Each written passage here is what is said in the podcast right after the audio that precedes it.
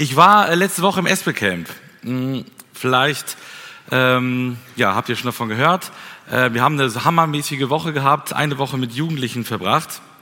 Äh, wer war auch von euch letzte Woche im Espelcamp? Wo sind meine Leute? Jawohl, genau. Viele E2, E3er. Schön, dass ihr es auch geschafft habt. Und wenn man so eine Woche mit äh, Jugendlichen äh, zusammen ist, dann hat das Auswirkungen. Das hat Auswirkungen auf die Stimme. Also ihr merkt es vielleicht, meine Stimme ist noch etwas heiser. Ich hoffe, ich komme da durch. Das hat Auswirkungen auf den Körper. Also ich leide noch unter chronischem Schlafmangel.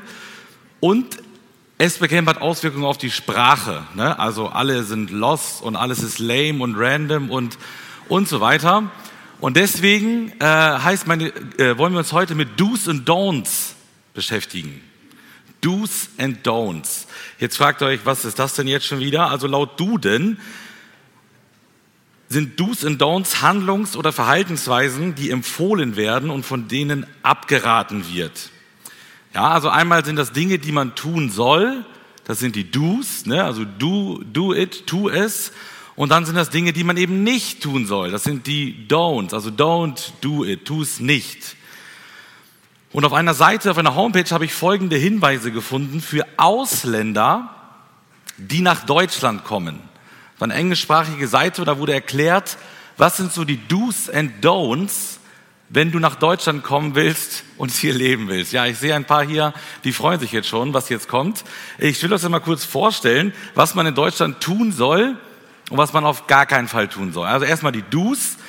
Ähm, was sollte man tun? Also Hände schütteln. Ne? Also gut, jetzt war Corona und so, aber normalerweise in Deutschland zur Begrüßung muss man sich die Hände schütteln. Äh, zweitens, man sollte Hallo und Tschüss sagen, also sich anständig begrüßen und auch wieder verabschieden. Ja, drittens, pünktlich sein. Ne? Äh, geht gar nicht in Deutschland, sich zu verspäten. Damit einhergehend ist viertens, Termine machen. Also in Deutschland musst du Termine machen, du kannst dich einfach irgendwo spontan aufkreuzen. Äh, das muss alles irgendwie seinen geregelten Gang haben, so Spontanität schwierig. Ähm, fünftens Müll trennen. Ne? das ist anderswo anders. In Deutschland ist das fein säuberlich äh, getrennt.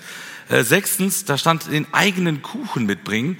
Das habe ich nicht so ganz verstanden, aber da, ich glaube, das geht so darum, wenn du deinen Geburtstag feierst, dass du dann nicht erwartest, dass jetzt die anderen dein Essen mitbringen. Also du musst deine Gäste schon äh, selbst ver versorgen, verpflegen.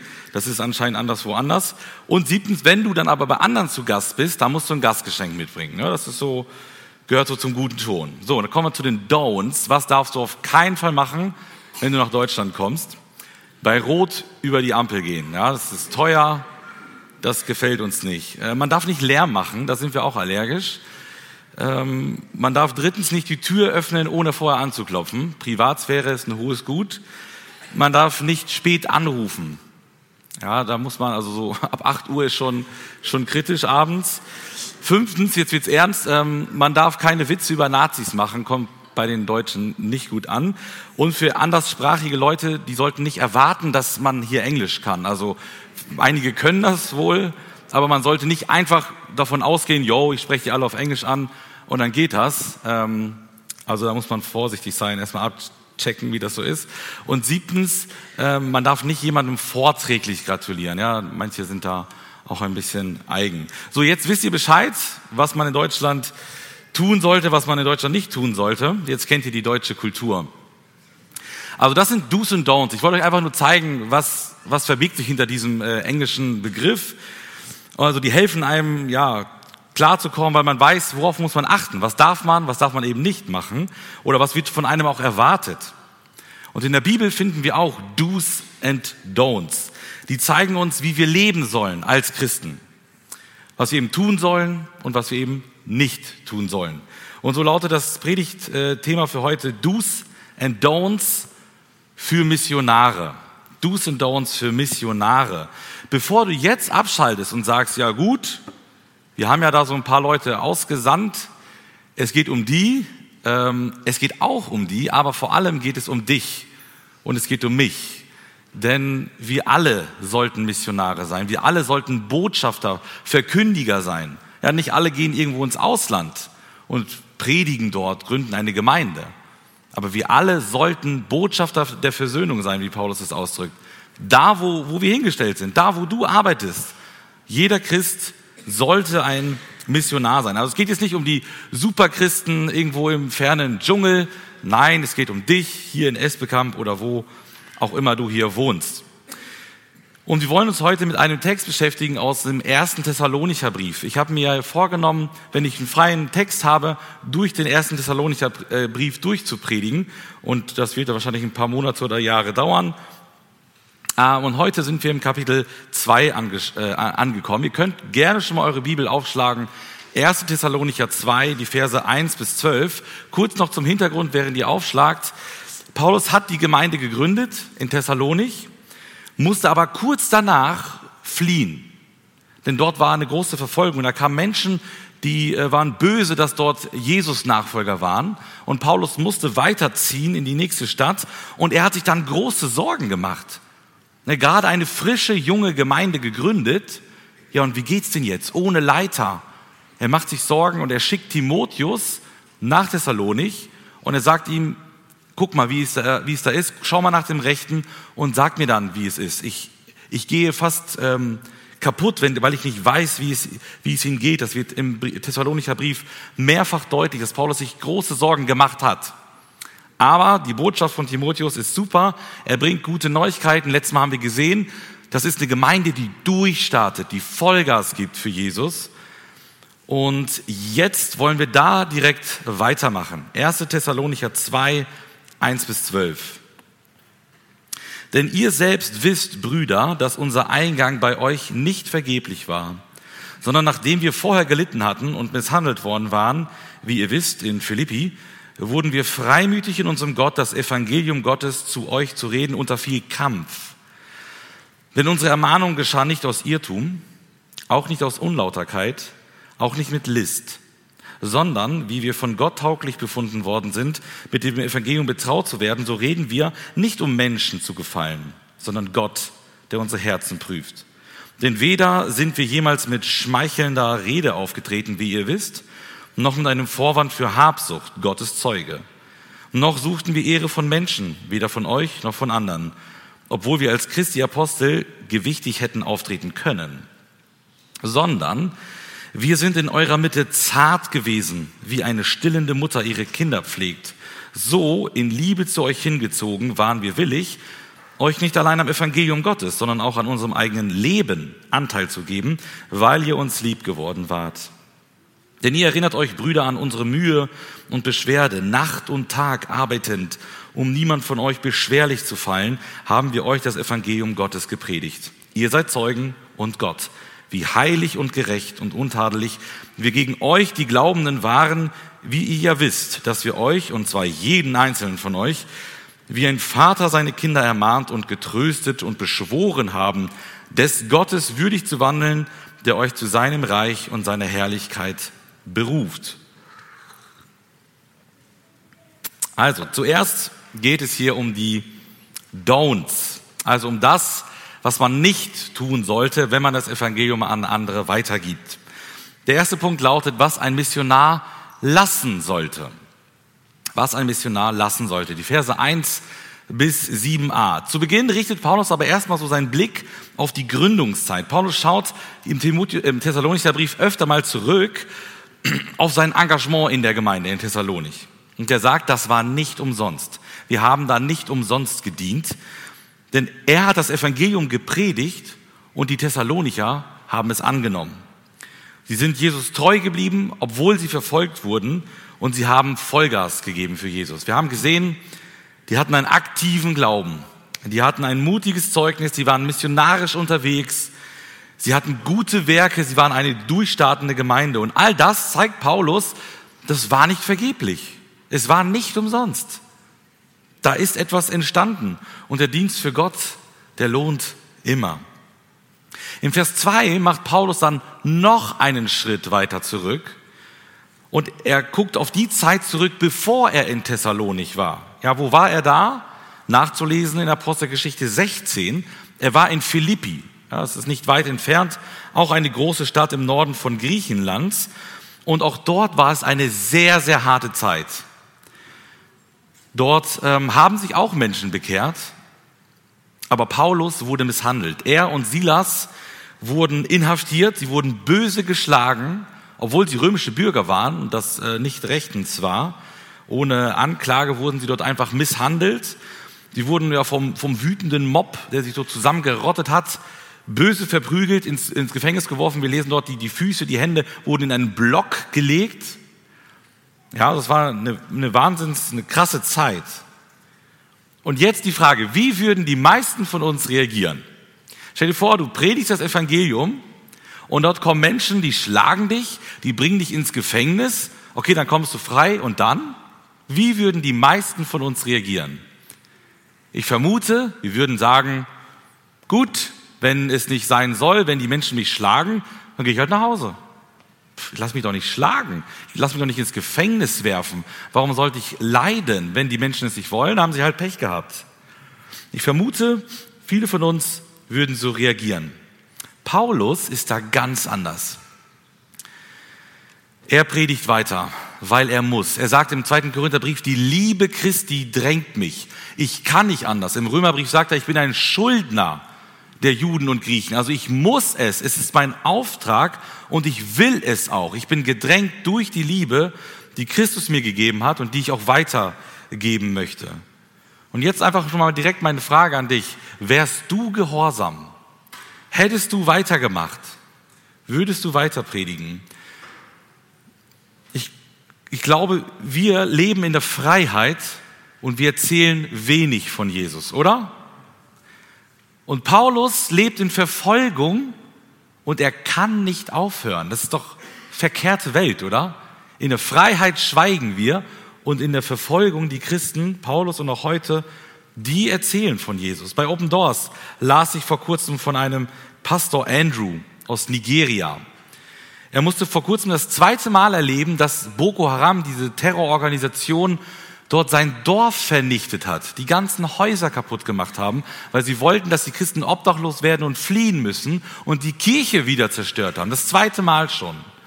Und viele aus der Gemeinde sind geflohen. Sie haben Angst um ihr Leben, ist ja auch verständlich.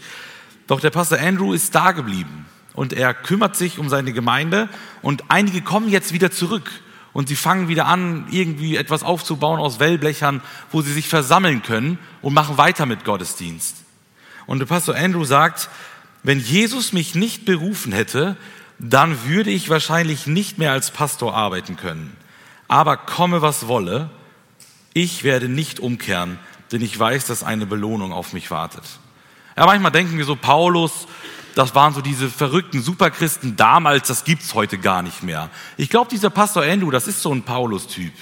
Das sind die wahren Vorbilder. Der predigt, es kommt Verfolgung, er predigt weiter. Das sind die echten Helden.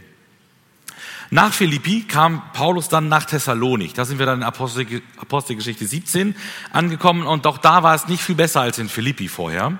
Auch da gab es Kampf und Verfolgung für die jungen Christen. Und Paulus sagt, trotzdem hat Gott mir Mut geschenkt, das Evangelium zu verkünden. Und das ist auch das, was er brauchte. Ne? Wenn du einmal ins Gefängnis kommst, weil du gepredigt hast und die nächste Stadt ziehst und weiter predigst, ja, dann brauchst du aber ganz schön viel Mut dort dann weiter zu predigen, weil du weißt, was passiert, wenn du weiter predigst. Paulus hat das Evangelium frank und frei verkündet. Und nach dieser kurzen Vorgeschichte, Vers 1 und 2, ähm, kommt Paulus dann am Vers 3 auf die äh, Zeit in Thessalonik zu sprechen.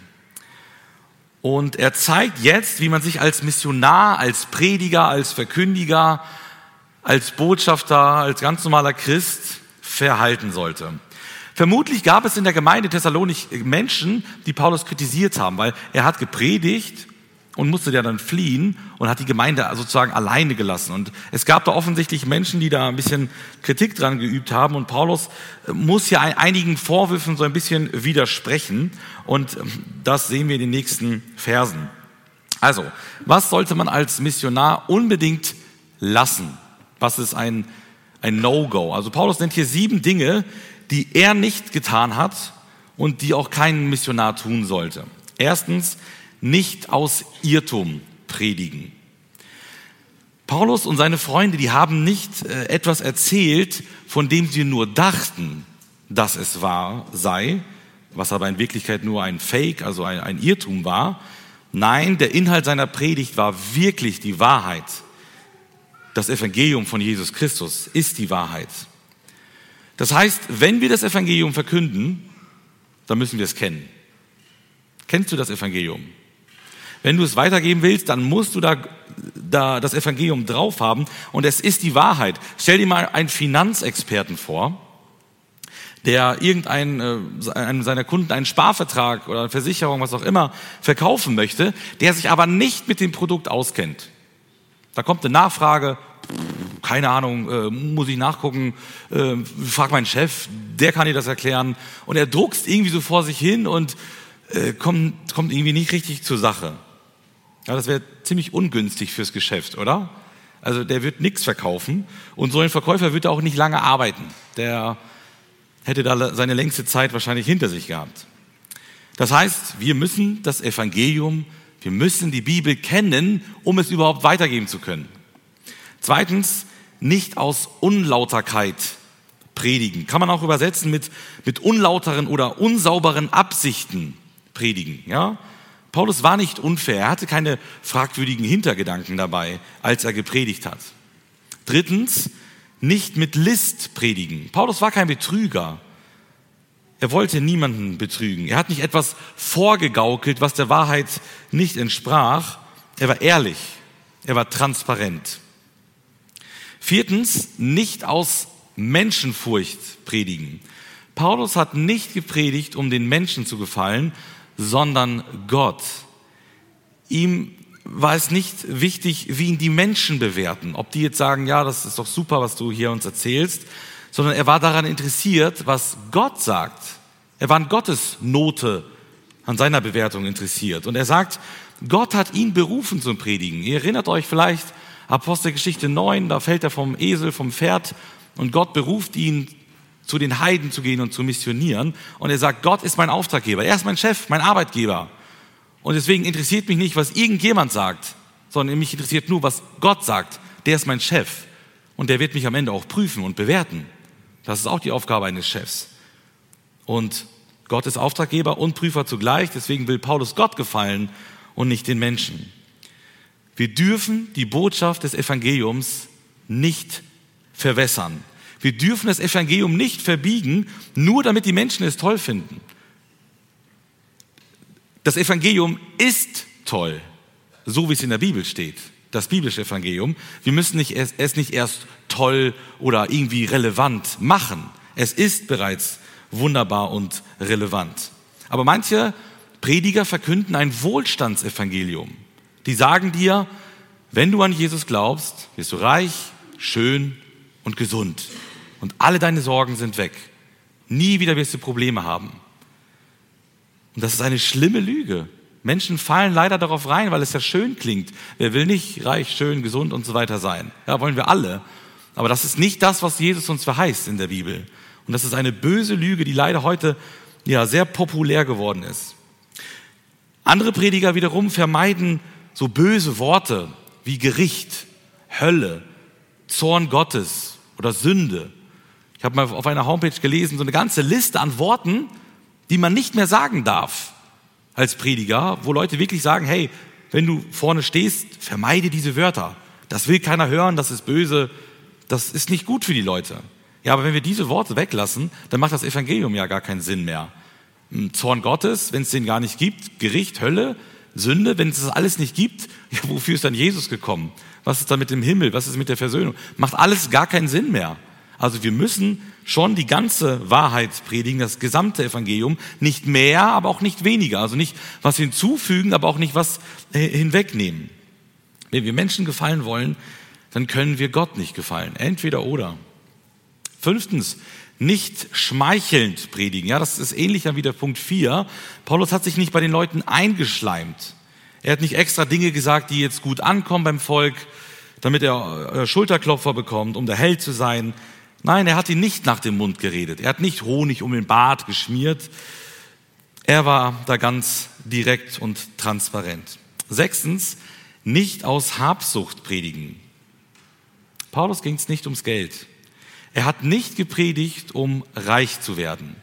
Ja, auch damals gab es schon Wanderprediger, die durch die Gegend gezogen sind und ja, irgendetwas verkündet haben und dann halt Geld machen wollten. Das als gute Einnahmequelle genommen haben oder angesehen haben und da schön Spenden äh, eingesammelt haben. Aber Paulus sagt, so einer bin ich nicht. Äh, Geld verdienen war nicht das Ziel seiner Predigt, er hatte ganz andere Motivationen. Und er ruft hier sogar Gott als Zeugen auf im äh, Vers 5 und sagt, Gott ist Zeuge, ich habe nicht aus Habsucht gepredigt. Das kommt hier so einem Schwur gleich. Also es ist die absolute Wahrheit. Und siebtens, man darf nicht für Ehre predigen. Ähm, Vers 6. Paulus ging es nicht darum, berühmt zu werden, eine große Nummer irgendwie zu werden in der christlichen Szene. Er wollte nicht groß rausgehen, kommen, nicht überall in der Zeitung oder im Internet stehen und dass er irgendwie geehrt wird. Und das ist tatsächlich für Prediger eine, eine große Versuchung. Also jetzt, ich, ich spreche jetzt dann im engeren Sinne jetzt vielleicht davon, wenn man vorne steht und ähm, ja, das Wort Gottes irgendwo an, an viele Menschen weiter, weitergeben darf. Das ist, ich weiß das auch von anderen ähm, auch bekannteren Predigern, die damit Probleme haben. Und ich muss bekennen, auch, auch mir ist das nicht fremd. Wenn man vorne steht auf der Bühne, viele Menschen zuhören, dann, dann kann man schnell arrogant werden. Das weiß jeder, der hier vorne auf der Bühne steht. Und wenn ein anderer Prediger Erfolg hat aus der Nachbargemeinde oder irgendwo anders und dort viele Menschen zum Glauben kommen und alle begeistert sind von dem anderen Prediger, dann kann man neidisch werden. Ja, das passiert auch Predigern. Und Paulus sagt, nein, das ist falsch, das ist Sünde. Und er sagt, ich bin frei davon. Mir war es egal, ob ich groß rauskomme, es geht um Gott und niemals um uns, niemals um den, um den Prediger oder um den Botschafter, der das weitergibt. Und in Vers 7a ähm, sagt Paulus, er war ein Apostel Christi. Ja, also er war, er war eine ganz große Nummer. Er hat das halbe Neue Testament geschrieben. Also viel höher geht's da auch nicht. Und er sagt, das habe ich nicht ausgenutzt. Ich habe nicht gesagt, hey, ich bin der große Apostel Paulus und jetzt gib mir Geld und gib mir äh, Ruhm und keine Ahnung was. Nein, er hat darauf freiwillig verzichtet, weil es ihm eben nicht um Geld, Macht oder Ehre ging. Und er hat die Leute nicht manipuliert, er hat sie nicht betrogen, auch nicht durch seinen Status. Das waren also die Don'ts, also die Dinge, die du lassen sollst, wenn du das Evangelium weitergibst an andere Menschen. Und jetzt kommen wir zu den Do's, Jetzt geht es also darum, was man als Missionar machen sollte. Deswegen lautet der zweite Punkt, was man als Missionar tun sollte. Die Verse 7b bis 12. Und jetzt zeigt Paulus, was seinen Dienst ausgemacht hat. Eben war das eher so der Schwerpunkt darauf, ja, was habe ich eben nicht gemacht? Und jetzt sagt er, ja, was habe ich denn äh, anstelle dessen gemacht? Und auch das ist ein Richtwert für uns, wenn wir als Missionare, sind wir alle, tätig sind. Also wie hat er sich verhalten? Erstens, wie eine Mutter. Im Griechischen steht hier eigentlich das Wort Amme oder Ernährerin und nicht das typische Wort für Mutter. Also es geht hier um jemanden, der ein Baby stillt. Ähm, also das Baby mit Essen versorgt. Und das haben früher manchmal Ammen übernommen, weil die Mutter nicht da war oder nicht stillen konnte, warum auch immer. Und es gab ja keine Babynahrung. Da musste das eine andere Frau übernehmen. Und Stillen ist ja etwas sehr, sehr Intimes, etwas sehr Persönliches. In den meisten Fällen äh, ist das auch eine sehr schöne Erfahrung, auch, auch für die Mutter.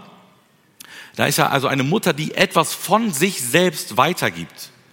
Das Baby ist hilflos, es kann nichts alleine und die Mutter versorgt es mit der Milch und sie haben auch körperliche Berührungen und ähm, es ist etwas sehr, sehr Persönliches und, und Intimes und etwas, passiert aus Liebe. Da versorgt jemanden einen anderen aus Liebe, indem er sich selbst sozusagen gibt.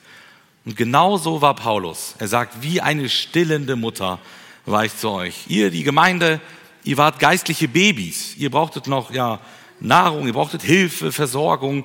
Und das habe ich euch gegeben. Ich habe euch zur Welt gebracht. Also im geistlichen Sinne sozusagen. Ihr seid meine geistlichen Kinder. Und ich habe euch dann auch als Babys aufgezogen. Ich habe euch versorgt mit allem, was ihr brauchtet. Und hier steht, er, er pflegte sie. Und das meint eine zarte Pflege. Also Paulus war eine liebevolle, versorgende und pflegende Mutter für die Gemeinde. Wenn du das Evangelium weitergeben willst an andere Menschen in deinem Alltagsleben, dann musst du es genauso machen. Dann musst du wie eine liebevolle, zarte, stillende Mutter sein. Ja, diese Brechstange hilft da nicht, so den Hammer rauszuholen, alle Menschen niedermachen, abwerten, sie beleidigen, schlecht über sie reden oder denken. Das sind keine biblischen Methoden, äh, um Menschen zu erreichen. Wir müssen zart sein wie eine stillende Mutter. In Vers 8 sehen wir, Paulus hat die Gemeinde gegründet und sie dann auch weiterhin versorgt. Wie hat Paulus das gemacht? Er hat die Botschaft von Jesus, kurz aufpassen, ausgelegt und ausgelebt. Ausgelegt und ausgelebt. Ähm, erstmal Botschaft auslegen. Es heißt, er hat der Gemeinde Anteil am Evangelium gegeben. Das heißt, er hat das Evangelium verkündet. Er hat gepredigt, er hat ihnen die Bibel erklärt und er hat die Gemeinde belehrt. Ne? Also ganz klassisch die Lehre weitergegeben vom Evangelium von Jesus Christus. Und man kann dieses Evangelium in vier Schritten ganz kurz erklären. Ich habe vorher gesagt, wir müssen ja wissen, was das Evangelium ist, wenn wir es predigen. Sonst sind wir so wie so ein Finanzexperte, der sein Produkt nicht kennt und dementsprechend auch keinen Erfolg haben wird beim, äh, beim Weitergeben seines Produktes. Also, was ist das Evangelium? Tim Keller hat das mal gut runtergebracht auf vier Punkte. Das ist jetzt nur ganz vereinfacht erklärt, aber das kann dir eine Hilfe sein, anhand derer du ja auch das Evangelium weitergeben kannst. Also die Kurzform könnte man so erklären. Es fängt mit Gott an. Wir erklären den Menschen, wer Gott ist. Ein fürsorgender, liebender Schöpfer, ein, ein wunderbarer Vater, die Dreieinigkeit. Wir stellen Gott vor. Das Evangelium beginnt mit Gott. Es geht um Gott von Anfang bis Ende. Aber Punkt zwei, die Sünde kommt in die Welt. Unsere Stammvater, Stammmutter Adam und Eva haben gesündigt und waren Gott ungehorsam im Garten Eden, haben die Beziehung zu Gott äh, kaputt gemacht, zueinander, zur Umwelt, haben alles zerstört durch die Sünde. Nachzulesen 1. Mose 3. Gott, Sünde, Schritt 3, Christus. Weil da eben dieses Problem da ist, kommt Christus auf die Erde, er wird Mensch, er nimmt äh, Knechtsgestalt an, wie Paulus sagt, und er stirbt stellvertretend für unsere Sünden. Er stirbt den Tod, den du, den ich hätte sterben müssen. Und viertens, das ist noch nicht alles, viertens der Glaube. Wer auf Gott vertraut, auf Jesus vertraut, an ihn glaubt und dieses Heilshandeln in Christus annimmt, der wird ein Kind Gottes. Der wird mit Gott versöhnt, dem wird die Schuld vergeben und äh, der lebt in Frieden mit Gott. Also das ist das Evangelium in Kurzform. Gott, Sünde, Christus, Glaube. Im Prinzip ist es immer so ein Wechsel aus, aus Gott und, und Menschen. Ne? Gott, dann kommt der Mensch durch die Sünde, macht alles kaputt. Gott reagiert, schickt Christus und der Mensch muss wieder reagieren, indem er mit dem Glauben darauf antwortet. Gott, Sünde, Christus, Glaube. Das kann dir helfen beim Arbeitsplatz, bei der Maschine, am, am Computer, wo du auch bist, ähm, das Evangelium in Kurzform weiterzugeben. Und diese Botschaft, die muss jeder Mensch hören, weil er sonst verloren ist. Also klar ist natürlich, ein Verkündiger muss reden. Deswegen hat Paulus das Evangelium natürlich weitergegeben. Aber es ist noch nicht alles. Wir haben ja gesagt, die Botschaft auslegen und die Botschaft ausleben gehört auch dann dazu. Denn es heißt im Text, er hat ihnen auch Anteil an seinem Leben gegeben. Das meint, Paulus hat Zeit mit ihnen verbracht. Er hat sich privat mit den Menschen getroffen. Er hat mit ihnen gegessen. Er hat mit ihnen gearbeitet. Er hat von seinen Problemen, von seinen Zweifeln berichtet. Paulus wusste auch damals schon, wenn man persönliche Kontakte zu den Leuten hat, dann ist der Lerneffekt viel höher. Also einfach nur vorne stehen und auf der Kanzel reden, ist die eine Sache, aber man muss auch an die Leute ganz nah äh, rankommen. Also auslegen und ausleben gehört untrennbar zusammen. Wir können nicht erwarten, irgendjemanden einzuladen, dass der dann einfach direkt hier hinkommt. Warum sollte der das denn machen? Warum sollte irgendjemand hier in unser Haus kommen? Das ist eine große Hürde für viele Menschen. Aber wenn er, dein Kollege, dich kennt und ähm, weiß, wer du bist und dich, äh, dich sympathisch findet, dann kommt dein Kollege viel, viel eher mit, weil er weiß, dass du es gut meinst. Also das, der Schlüssel in der Evangelisation ist das Wort Beziehung. Wir müssen Beziehungen zu den Menschen aufbauen. Die meisten Menschen kommen durch Beziehungen zum Glauben. Also es entsteht eine Freundschaft, man lernt sich kennen, man unternimmt etwas, man, man spricht über alles Mögliche, irgendwann spricht man über Gott, über den Glauben, über das Leben, dann lädt man ihn vielleicht zum Hauskreis ein, irgendwann vielleicht zum Gottesdienst und Menschen kommen unter das Wort Gottes und das Wort Gottes hat Kraft und er kann Menschen erreichen und das Evangelium kann Menschen retten. Aber wir müssen Beziehungen aufbauen, das ist der Schlüssel zum Erfolg. Und Paulus wusste das. Wenn das so ist, dann bedeutet das, dass wir Zeit mit den Menschen verbringen müssen. Wir brauchen Begegnungspunkte. Wenn wir Salz in der Welt sein sollen und Licht, dann müssen wir auch Berührungspunkte haben. Wenn ich hier eine schöne Suppe habe und hier Salz habe und die beiden Sachen nicht zusammenkommen, dann ist schön, das Salz zu haben, bringt aber nichts. Also Salz und Suppe müssen zusammenkommen. Genauso auch wir. Wir müssen mit den Menschen zusammenkommen, um überhaupt unsere Salzkraft äh, weitergeben zu können. Und da gibt es ja ähm, ganz natürliche Berührungspunkte, sage ich mal. Zum Beispiel in der Familie oder in der Schule, auf der Arbeit, da wo man eh ist und lebt und dort Menschen vielleicht sind, die Jesus noch nicht kennen. Da begegnet man sich also ganz natürlich. Und da ist die Frage, haben wir ein Auge auf diese Menschen? Oder schotten wir uns da ab? Ich weiß, wie das damals bei mir war. In der Schulzeit standen wir mit den Christen zusammen im Kreis. Wir waren zusammen, mit anderen nicht. Ich weiß, in der, in der Studienzeit eine Stunde nach Bielefeld mit der Bahn gefahren. Wir saßen mit den Christen zusammen und haben uns unterhalten. Ist ja auch schön.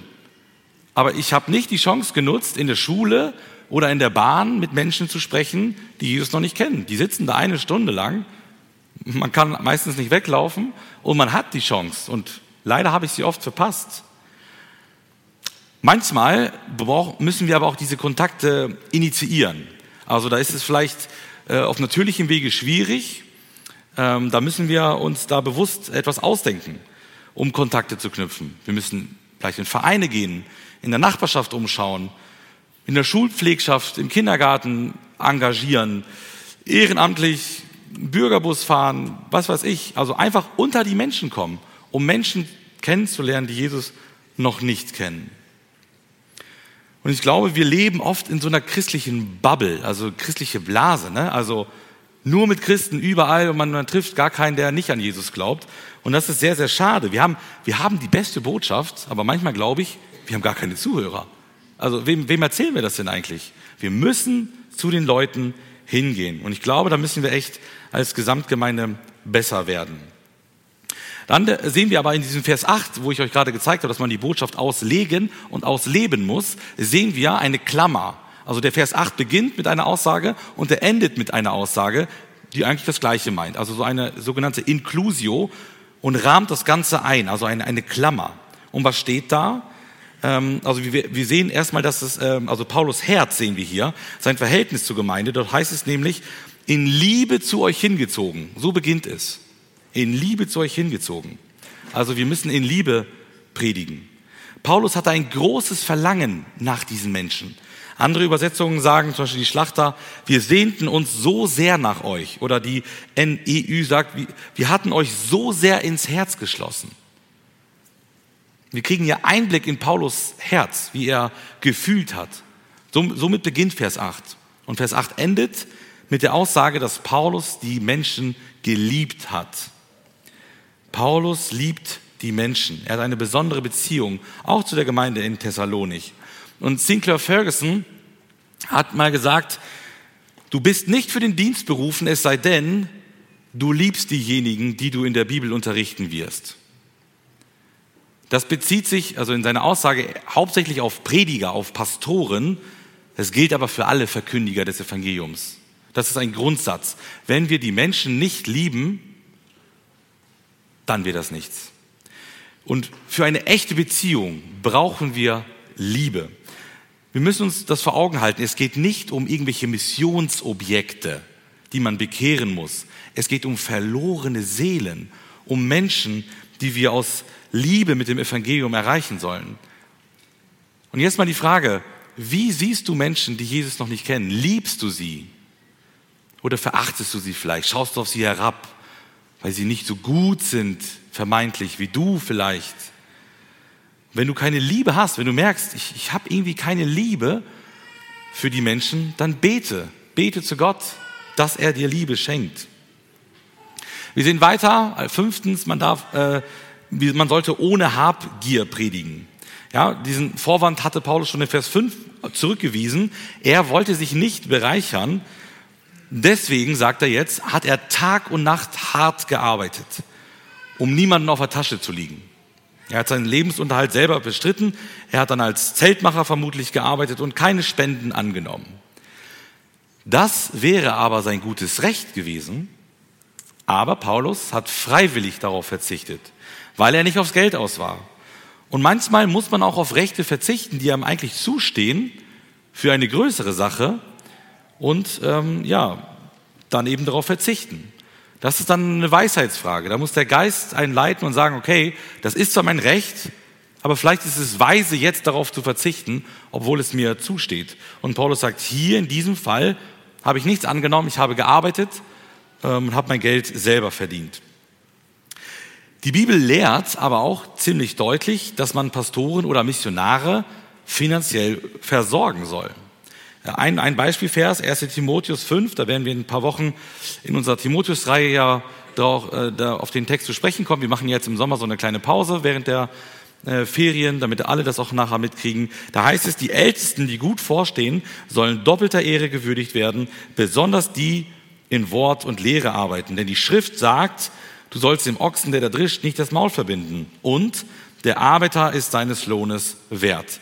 In 1. Korinther 9, da beschreibt Paulus das noch viel ausführlicher, dass ein, äh, ein, ein Pastor von der Gemeinde auch finanziell unterstützt werden sollte. Äh, aber Paulus sagt, ja, das ist zwar so, aber in diesem Fall habe ich äh, aus gewissen Gründen daraus verzichtet. Geld war nicht mein Motiv. Das hat er deutlich gemacht. Und dann sechstens, Vers 10, tadellos leben. Paulus kann hier sogar so weit gehen und sein Verhalten in Vers 10 als heilig, gerecht und untadelig beschreiben. Also das ist schon, schon eine hohe, hohe Nummer, ein hoher Anspruch. Das heißt natürlich nicht, dass Paulus jetzt sündlos war oder perfekt gelebt hat. Er meint damit einfach, dass sein Verhalten korrekt war, dass er tadellos gelebt hat. Denn das ist ja auch klar. Lehre und Leben müssen zusammenpassen. Das weiß jeder. Wenn man vorne etwas erzählt und die Leute denken, ja komm, du bist ja der Erste, der es nicht macht, ähm, dann hört man natürlich nicht zu. Also Lehre und Leben müssen zusammenpassen, sonst kann man gleich einpacken, weil die Menschen auf uns gucken. Und wenn ich ein nicht Christuswürdiges Leben lebe, aber von Christus erzähle, denken sich die Leute, ja, dann, wenn, wenn du das selbst nicht so ernst nimmst, dann warum sollte ich das dann, dann machen? Und der letzte Punkt, Punkt 7, ähm, Versen 11 bis 12, ähm, wir haben vorher gesehen, Paulus war wie eine Mutter zur Gemeinde und jetzt sehen wir, er war auch wie ein Vater. Sehr spannend, wie er hier beide Elternteile aufführt. Wie ein Vater soll man äh, lehren oder mit, mit den Leuten umgehen. Und Paulus sagt, was hat ein Vater so tut? Ein Paulus hat die Gemeinde ermahnt und getröstet oder ermutigt, könnte man auch sagen. Ganz spannend. Väter machen offensichtlich beides. Sie müssen zurechtweisen, Sie müssen sagen, wo es lang geht, Tacheles reden, Dinge beim Namen nennen, aber Sie müssen auch auf der anderen Seite, und das ist ganz wichtig, Sie müssen trösten und ermutigen. Einfach nur der schimpfende Vater, Katastrophe. Das geht nicht. Die Väter müssen ermutigen und trösten. Das ist unser Job, sagt Paulus. Und genauso hat er sich zur Gemeinde verhalten. Er hat zurechtgewiesen, aber auch ermutigt und getröstet. Und das äh, griechische Wort, das hier für Ermutigen und Trösten und so verwendet wird, wird auch verwendet in Johannes 11. Da stirbt Lazarus und die Menschen kommen zu Maria und Martha und trösten sie, heißt es.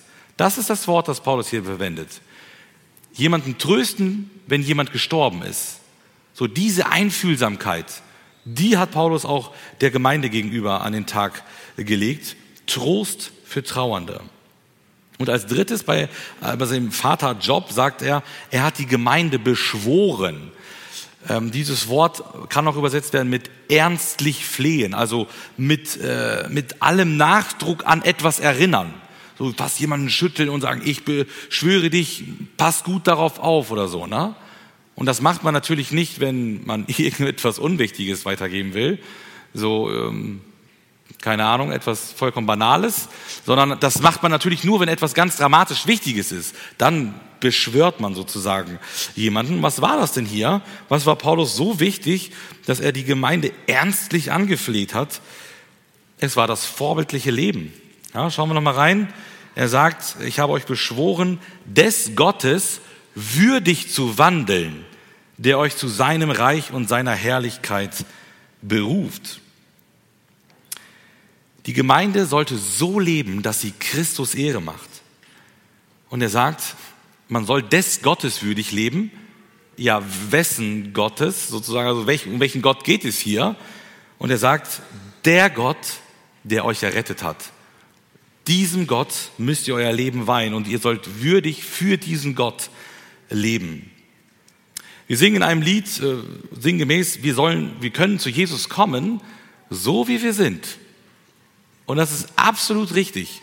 Du darfst zu Jesus kommen, so wie du bist. Du brauchst nicht denken, ich muss erstmal eine gewisse ähm, religiöse äh, Latte erreichen, dann kann ich zu Gott kommen und dann vergibt er mir meine Schuld.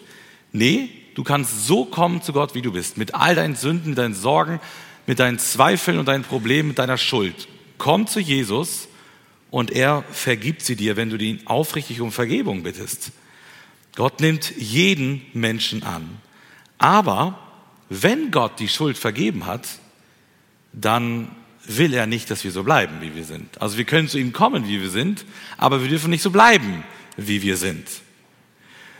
Man kann das vielleicht illustrieren mit einem Kind, das im Matsch spielt.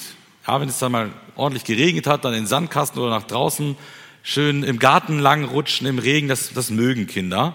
Und das Kind ist komplett dreckig, matschig und sieht sehr, sehr braun aus. Und dann kommt der Vater nach Hause und das Kind voller Freude läuft zum Vater. Der Vater will das Kind natürlich nicht enttäuschen. Er umarmt das Kind, er nimmt es hoch und er freut sich mit dem Kind und ja, nimmt dieses schmutzige Kind gerne an. Aber dabei bleibt es nicht. Danach gehen sie rein und der Vater macht das Kind sauber ab in die Dusche, der ganze Dreck muss weg, weil er weiß, das ist schlecht fürs Kind. Das Kind kann doch nicht so schmutzig bleiben. Das ist gefährlich, das ist gesundheitsgefährdend. Und dann zieht er neue Kleider an und macht das Kind sauber. Genauso ist es bei Gott und bei uns. Wir können so schmutzig, wie wir sind, zu ihm kommen und Jesus nimmt uns auf, voller Freude. Und dann sagt er, komm, ich mach dich sauber. Ich vergebe dir deine Schuld und ich reinige dich von aller Ungerechtigkeit. Das ist unser himmlischer Vater. Und das sagt Paulus, hey Leute, ihr seid bekehrt, ihr müsst dann auch würdig leben, so wie es Christus gefällt. Ihr müsst das tun, was Christus von euch verlangt in seinem heiligen Wort. Lebst du als Christ so, dass Jesus stolz auf dich ist? Macht dein Leben Gott Ehre? Das sind die Do's, also die Dinge, die man als ähm, ja, Missionar tun sollte. Und wir konnten jetzt von Paulus lernen, wie er agiert hat als Missionar, was man eben lassen sollte und was man tun sollte, wenn man das Evangelium weitergibt. Ich möchte schließen mit einer provokanten Aussage.